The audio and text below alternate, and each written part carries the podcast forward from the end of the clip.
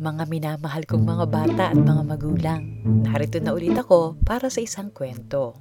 Ito ay ating sariling kwento noong unang panahon na ang mga hayop ay nakapagsasalita at nakapag-uusap. Ito ay kikwento ko sa inyo sa ating inang wika, ang wikang Pilipino. Ang pamagat ng ating kwento ay ang aso at ang leon. Kinatatakutan ng maraming hayop sa kagubatan ang aso. Nanginginig na ang mga kuneho kapag tumititig na ito sa kanila. Hindi na malaman ng mga pagong ang gagawin kapag itinaas na ng aso ang mga paang may malapakong matutulis na kuko nito.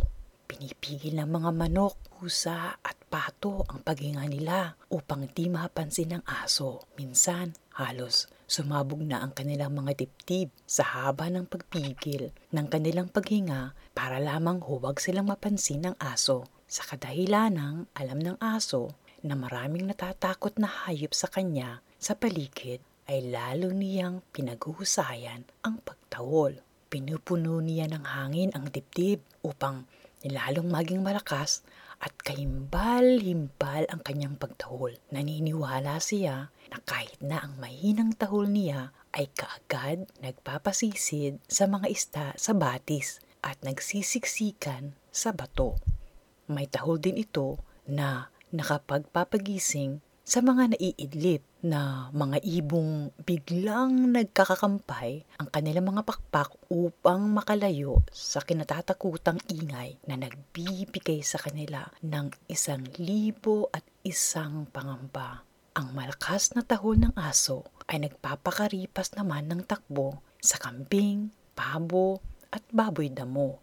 Ang sunod-sunod na tahol naman ay isang hudyat upang magtago sa mga yungib, ang mga unggoy at mga usa. Hindi ito nasasawa o napapagod sa pagsasanay ng iba't ibang uri ng pagtahol.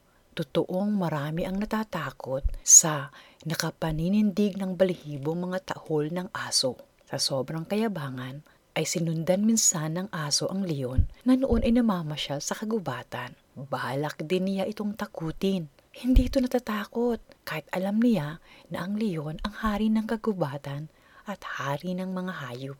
Nang mapalapit ito sa leon ay pakayabang-yabang na sa tintig ang mananakot. Talagang hindi nito kinatatakutan kung ito man ay ang leon Tumindig ito, huminga ng napakam lalim. Nang mapansin ng leon ay nagsimulang magtatahol ang aso. Tiningnan lamang siya ng leon at hindi ito minag sa kinatatayuan na parang isang bundok. Nang makita ng leon na ang aso ay hindi tumitigil sa pagtahol, ay nilundag niya ito at ang aso naman ay napatulala sa takot at sa isang kahihiyan. Mabuti na lang naawat ng tigre at gorilla ang haring leon nila. Kung hindi, ay maaari siyang saktan nito.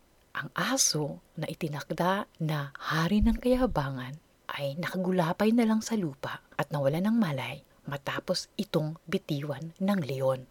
Nang ito ay mahimasmasan, ay yumukod at nagpakumbaba at humihingal na nagbigay galang sa hari ng kagubatang leon na sana ay gusto niyang pasiklaban at pagyabangan. Hindi ito tuminag sa kanyang kinatatayuan habang ang leon ay hindi siya tinalikuran.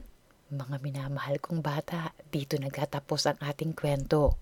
Kung nais ninyo, ay maaari kayo magpadala ng mga larawan na iginuhit ninyo tungkol sa kwento. Halimbawa, ito ay larawan ng leon o ng aso o kaya lahat ng hayop na napapaloob sa kwentong ito.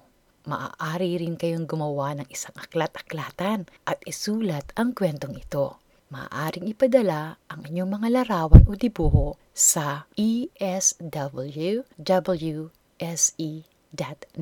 Inuulit ko, eswwse.net. Mahal ko mga bata, mga magulang, maraming salamat sa inyong pakikinig. Hanggang sa muli, mahal ko kayo.